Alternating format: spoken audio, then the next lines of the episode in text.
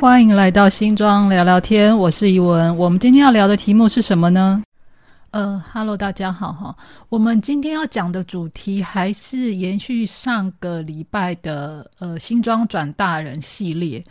或许很多人会觉得说，历史的东西是过去的东西，是死掉的东西，我们只是好像把它拿出来整理整理讲故事。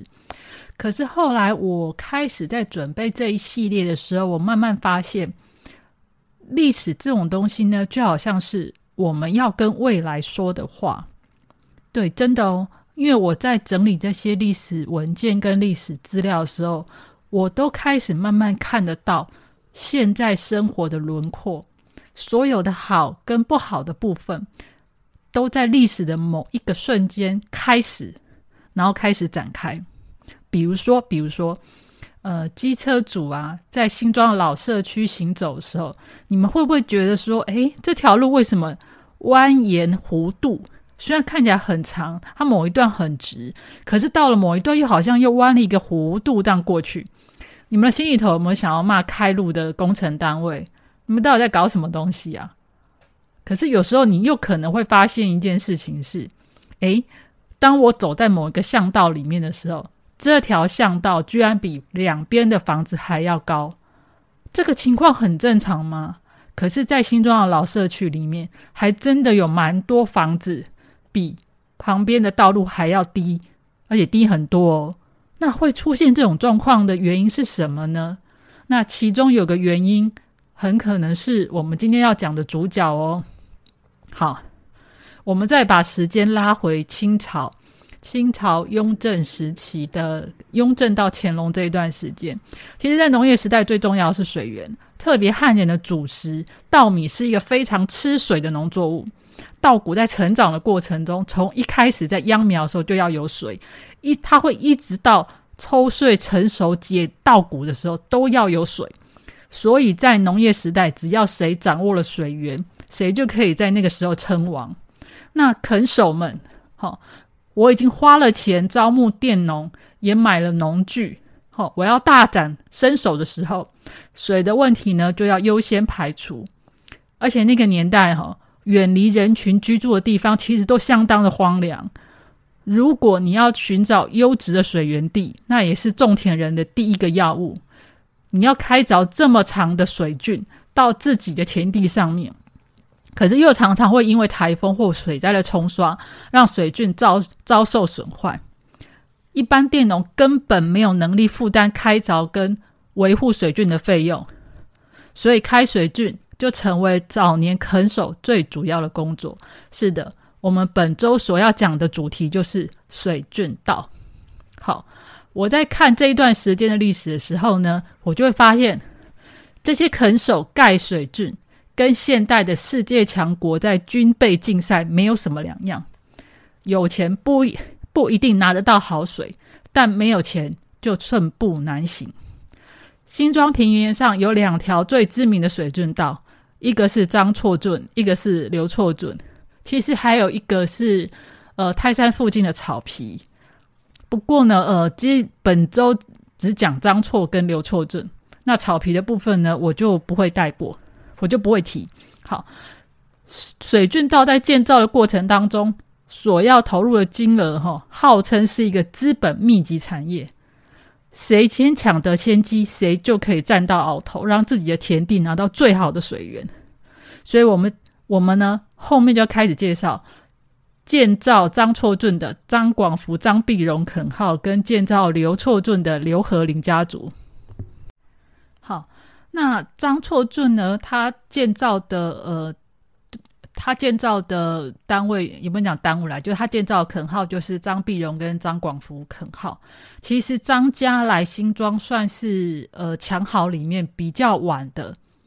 那这个工张错俊的工程非常的浩大，它的范围从树林到现在三重，贡献很久远。它奠定了新庄往后。两百年的繁荣，而且这一条水圳道一直沿用到日本时代。日本人来了之后呢，他统合了其他水圳，改组称之为后村圳。这长达两百年的伟大基业，真的值得我们好好的谈一谈。那也要先谈一下为什么他们会来到新庄平原。其实张家最早最早是在凤山落脚，他的开台主张世香呢，他下面有四个儿子，那四个儿子都陆续呃由南往北的开垦。首先，他们先在云林落脚。那在云林的时候，其实他们也做了一个还不错的成绩出来。刚好在这个时候呢，开发树林海商庄的邓玄奇跟胡少，他经营发生的问题。那他的问题就是我们前面在讲的开垦水圳，但资金不足。所以在一七四三年乾隆八年呢，邓玄奇就把他的那个垦垦造的权利卖掉了。因为他已经没有钱开水圳了，那也因为没有钱开水圳，所以导致他的田地缺水，然后就欠收，就更没有收入。这个这个真的非常的凄凉。那除了邓玄奇之外呢，同样呢，他当时在海山庄还有另外一位叫做胡少，他也同样没有能力支付开水郡的费用，所以呢，这两位先生只好把他的水郡道卖掉，那消失在历史的舞台上面。那最早开始呢，这一块地就是前面胡胡跟邓了的地呢，刚开始是由吴洛跟马绍文合伙逐步买下来。那张家的第四个儿子这一脉呢，从乾隆十六年呢开始承接邓玄奇跟胡少这两个人在海山庄的产业，他整个股份七份里面，他们占了两份，他们家占了两份。那张家在树林的这一脉，他用的垦号叫做张碧荣。那同时呢，张家的大儿子这一脉呢，也在新庄买到通事林秀俊在新子庄的大猪权。那这个通事为什么要卖土地？其实，呃，没有太明确的资料显示。那只知道说，我我在想，可能也差不多的理由吧，就是没有钱，然后刚好就把土地卖掉。那长子这一脉呢，就落脚在新庄，那他们就是同样用张广福这个垦号。那因为他们。因为没有找到合约哈，所以我们只能推估说，长子这一家族大概也花两千多两买了新植庄的大猪大猪犬。好，各位，我们花了这么多银子，当然做事情要有绩效，所以水郡事业就很快的展开来了。由于张家是后来者，其实张厝郡这个东西，它不是一开始是张家做。他前面已经有人在做，那张家只是买下来之后继续接着做。在乾隆二十二年，马绍文又跟他们两个拆伙，把地卖给别人。那他们在合约里面就有记载这个水源的使用权。他大大概的意思是说，大溪水源就大汉溪这个水源呢，灌溉两股田亩，其余的都是通庄之水。如果张家跟吴家的伙计要开支郡的话，呃，新买的田，新买的那个。主人呢不得劝阻。这里讲的水源是指大汉溪的这个水源。我们之所以讲到张错郡起头并非是张家，但施作工程，特别是把水郡拉到三重埔，张家是主要投入者之一。那为什么他们要开到要开到三重呢？其实跟原住民是有点关系，因为他们其实张家主要的田地都在树林跟新庄这一带，可是他们水源就。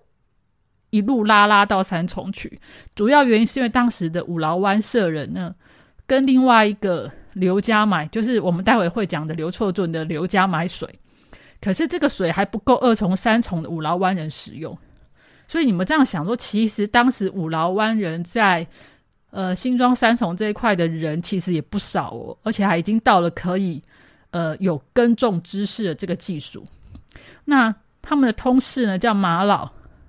嗯，马王玉字旁的马跟玉字旁的老，他联合了张家，在乾隆三十年（一七六五年）开凿海山大圳，从新庄街的草甸尾，就是现在的宝元宫往北到二重埔的水圳。他到乾隆三十四年（一七六九年）的时候呢，三重埔那边的呃原五劳湾人呢。又希望可以把这个水圳再拉到三重埔，所以他整个水圳一直到乾隆三十七年（一七七二年）完工，整个张厝圳才正正式宣告完成。根据淡水厅志记载，呃，张厝圳从树林海山庄的大汉溪旁边，穿过西圣琼林、新子堡、新庄、呃头重埔、二重、三重，灌溉的田地超过六百甲。这是鬼神一般的工程，它造福了广大的平民百姓，这真的是一个万世功业。好，那接下来我要讲刘错俊的部分。那我先讲一下，我前一集提到他们的开台主刘和林的时候，我说他好像可能是偷渡。那这一集的部分呢，我要稍微再更正说明一下，就是清出渡海三禁令的部分呢，比较在法规上有明确在管制的是西带眷属这一块。那禁止粤民，就是禁止广东人来台湾这一段呢，他比较有谈到的部分是他首任的巡台御史黄淑静在赤坎笔谈当中有提到，他说施琅将军还在世的时候，认为潮州惠州多聚集海盗。所以他禁止这里的居民移民来台湾。等施琅死了之后呢，这一条规定就放松了，也就渐渐的让惠州、潮州的居民也渡海来台。可是这个部分呢，没有太多更明确资料说明之下，我必须得在这边为前一集我讲错部分先道歉，因为史学界好像针对这一条禁令呢也很质疑。好，刘和林呢，他雍正元年的时候来到台湾，他娶了平埔族的女性。那也租到土地开垦，刘家开垦的地方叫做嘉里珍庄，呃，加拿大家里长的里珍是珍贵的珍贵的珍，嘉里珍庄。好，这个位置呢在五股二重疏洪道底下，它附近有一家新真宫，新真宫上面有很多刘姓宗亲的捐赠记录。不过很可惜的是，目前这一间庙也是搬过家的，所以我们也没有办法很肯定的确认说，呃，刘家当年的家里真庄的正确位置到底在哪里？因为都已经变成一一片平地了。好，那家里真庄呢？它这个位置大概的记录就是，它往北大概到周宅尾跟官渡。它早年是康熙台北湖的边缘，它地势非常的低洼，它可以说是一个冲击产生的河浦新生地。那可能就是它的范围也不是很固定，可能是涨潮的时候就不见，退潮就有了那种地方。好，这个块地呢，经过刘家人的开垦之后呢，它到达了可以种植地瓜的状况。可是只要大雨一来，田地就会消失。听起来这真的不是一个很好的环境。那由于家里真庄位在五谷这个地方呢，如果要种植稻米这种有经济价值的作物，最主要是它可以卖回唐山赚钱的这种作物的话呢，就必须要有非常稳定而且干净的水源。那当时有稳定而干净的水源呢，就在大汉溪。哦，五谷在北边，大汉溪在南边的情况之下呢，你几乎就要在大汉溪的上游拉干净的水到家里蒸。第一个路途非常远，第二个他要穿过闽南人的地盘，这就不是小事。呃，我必须得先讲一下，刘和林呢是刘刘家家里正庄刘家这个家族呢，他们是可谓客家人。那客家人在北边有一个聚落，那南边这一树，我刚才讲嘛，树林新庄这一带呢，当时是闽南人的地盘。那你你要借别人的道。本身就不是一件小事，特别是在那个年代。好，不过不过，老天爷真的给了刘家人机会。在乾隆二十四年（一七五九年）的山洪爆发，大洪水来了，它冲毁了很多房屋跟农田，甚至于让大汉溪改道了。这个时候的官府，呃，当时北台湾算是最有权威的一个单位，主管是八里份的巡检包容包公的包。孔融的融，他要求呢各大租户赶快开好水圳道灌溉农田，所以刘家人也趁这个机会跑到海山堡的潭底庄，大概就是现在树林这个地方，他开始买地开水圳。那个时候刚好也碰到很多财力撑不下去的闽南人，就把自己的田地跟地权跟猪权卖给了刘家。刘家呢就这么一路不回头的开始买地开开水圳。当中也曾经因为缺钱哦，所幸呢，在他们家里真的佃户跟刘氏宗亲的支持下呢，这一条刘错圳呢，一直到乾隆二十八年终于完工了。他当时的命名叫做万安坡大圳，万万安就是现在那个万安市长的万安，让万安坡大圳，它的范围呢，从树林穿过新庄往北到二重五股周宅尾。它灌溉大概两百六十甲的田地，这是鬼神一般的工程呢，它造福了广大的平民百姓，这真的是万世功业。这条水圳呢，这条流作圳一直沿用到日本时代。日本人来了之后呢，统合其他的水圳，改组为后村圳，这长达两百年的工业，值得我们大书特书。不过各位，你们听到这边，如果还没有睡着的人，你们应该有发现了，刘错俊跟张作俊是重叠了，对不对？而且都是从树林的海山庄拉大汉溪的水带灌溉田地，难道当年都没有发生什么事吗？各位，发生的事才大了，而且这不光是族群问题哦，这还有资产到底归谁的问题哦。好，当年乾隆二十四年八月那一场大洪水，哈，刘家呢趁乱开始开凿水圳，就有重叠掉，就有重叠到当当时我们前面讲了张家的水圳跟土地，张家马上去告官，就先告那个八里份巡检。那收到状纸人就是我们前面讲的包容。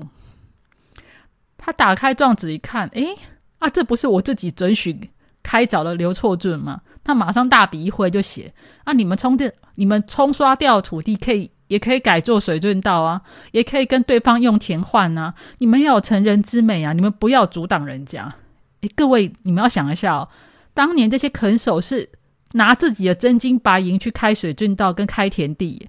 明明是你官方自己的行政疏失，你又没有实地勘察，甚至可能没有留下任何记录。他只是想说，反正田都泡在水里面了，谁有本事谁来处理嘛。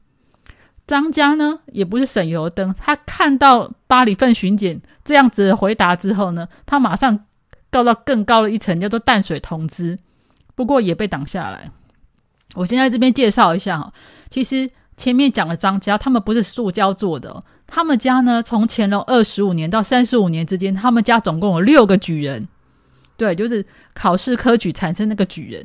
在乾隆二十九年，新科举人张元仁呢，他就直接状告淡水同知夏湖。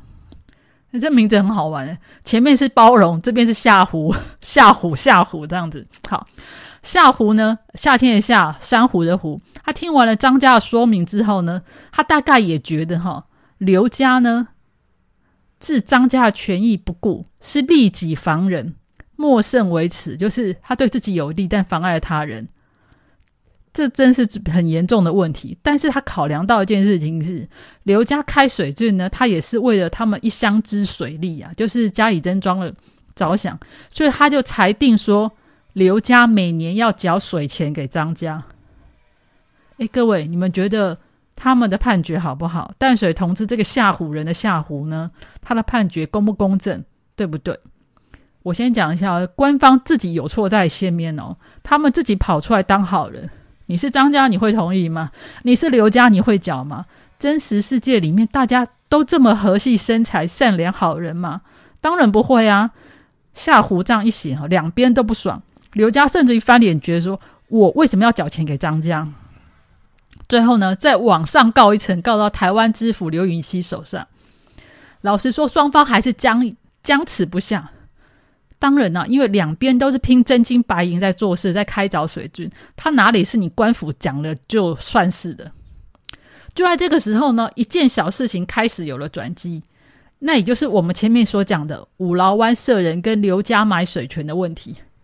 虽然呢，五原住民买了之后呢，可是他们还是不够二重、三重的人用，所以呢，那个通事呢就去找了张家，他们呢就从宝元宫，就是呃，他前面所讲的新庄街草甸尾，就是现在宝元宫这个地方拉了水圳到二重跟三重，这个时候刚好有用到刘家的地，所以呢就换刘家去告官了，说他们张家侵占到了我的地，这个时候呢。官府刚好就出来当了和事佬，就要求双方去跟对方缴水租。那因为双方都拿到钱了，所以暂时闭嘴了。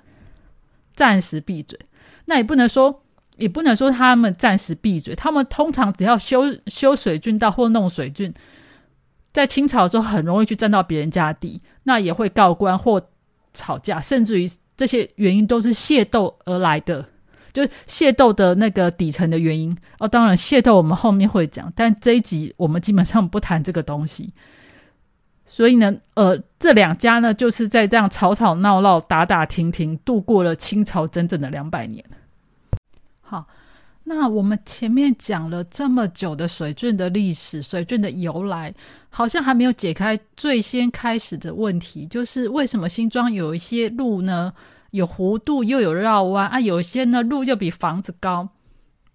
我们现在就来讲一下水郡道的下半生。他们呢，灌溉新庄平原长达两百年之后呢，日本人来了。